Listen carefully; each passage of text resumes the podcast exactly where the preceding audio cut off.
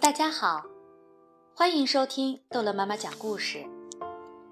今天，逗乐妈妈要讲的故事叫做《石头汤》。三个和尚，阿福、阿禄和阿寿，走在一条路上。他们一路聊着胡须、太阳的颜色，还有布施。什么使人幸福？阿寿，最年轻的阿福问。阿寿年纪最大，也最有智慧。他说：“我们去找找看。”一阵钟声把他们的目光引下山下，那里有一个村庄。他们站得太高，还看不清楚。他们不知道这个村庄。曾经饱经苦难、饥荒、洪水和战争，让村民们身心疲惫。村民们不相信陌生人，甚至会怀疑自己的邻居。村民们辛勤劳作，但从来只顾自己。村里有一个农夫，一个茶商，一个秀才，一个女裁缝，一个郎中，一个木匠。还有其他很多人，可他们之间互相来往都很少。当和尚们走到山脚下的时候，村民们早已躲进家中，没有人到门前来迎接。一看到和尚们走进村庄，村民们又紧紧地关上了窗。和尚们去敲第一家的门。没有人回答。接着，房里的灯灭了。他们又去敲第二家的门，结果还是一样。就这样，一家挨一家，一户又一户。这些人不知道什么是幸福。和尚们说。可是今天，阿寿说道，他的脸庞像月亮一样皎洁。我们要让他们看看我们怎么煮石头汤。他们捡来些树枝，点起一堆火。他们拿出一口小铁锅，盛满井水，架到火上。一个小女孩一直在看着他们。她勇敢地走上前，问道：“那么，在干什么？”我们在捡柴火，阿禄说。我们在生火，阿福说。我们在煮石头汤，我们需要三块又圆又滑的石头，阿寿说。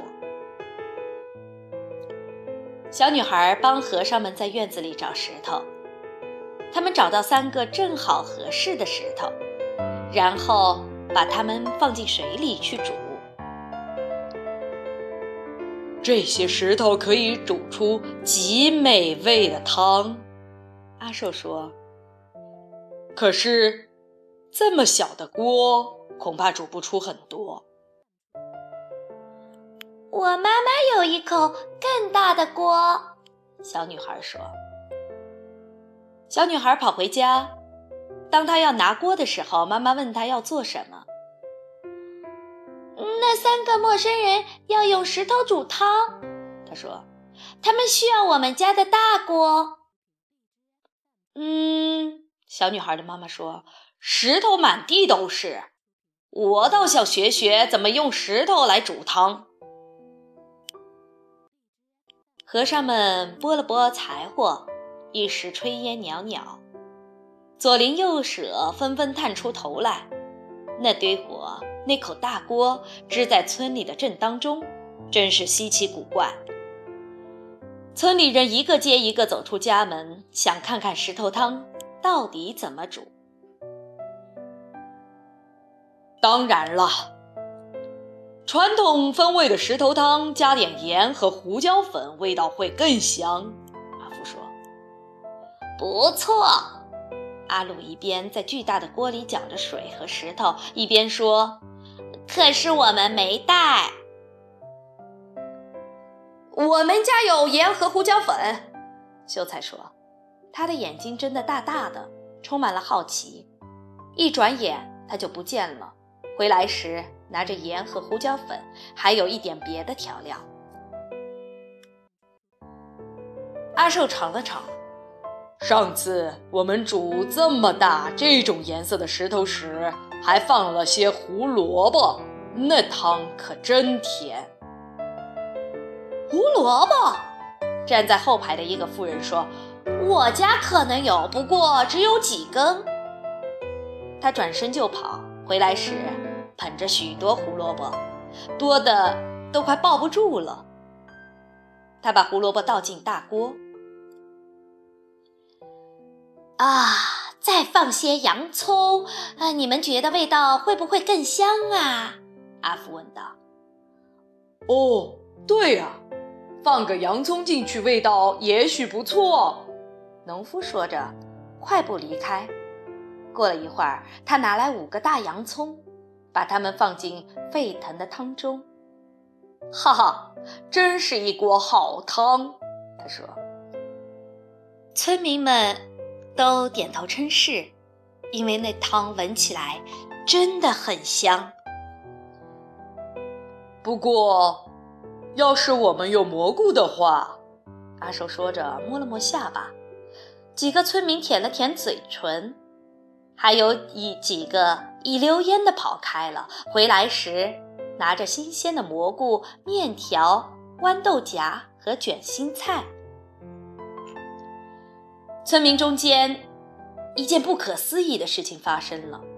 当每一个人敞开胸怀付出时，下一个就会付出更多。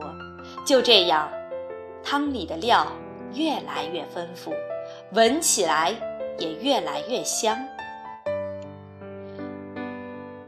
我想要是皇帝在这儿，他会建议我们再放些饺子。一个村民说。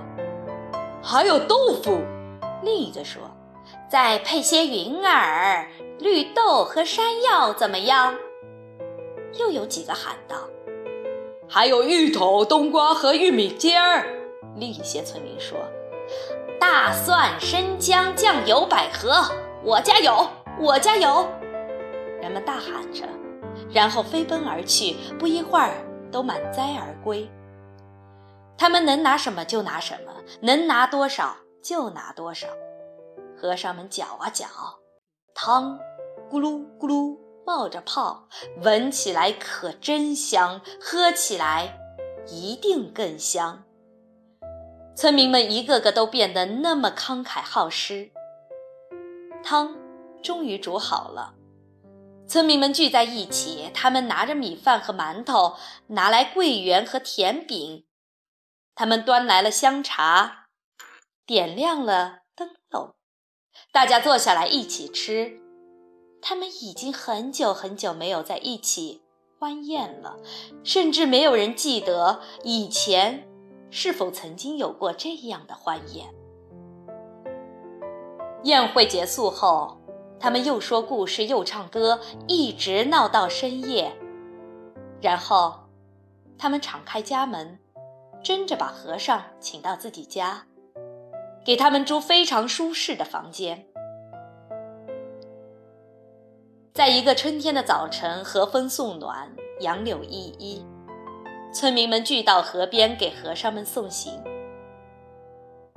谢谢你们的款待，和尚们说：“你们真是太慷慨了。”谢谢你们，村民们说。你们带来了礼物，给我们永远也享用不尽。你们让我们明白了，分享使人更加富足。再想一想，和尚们说，幸福就像煮石头汤那么简单。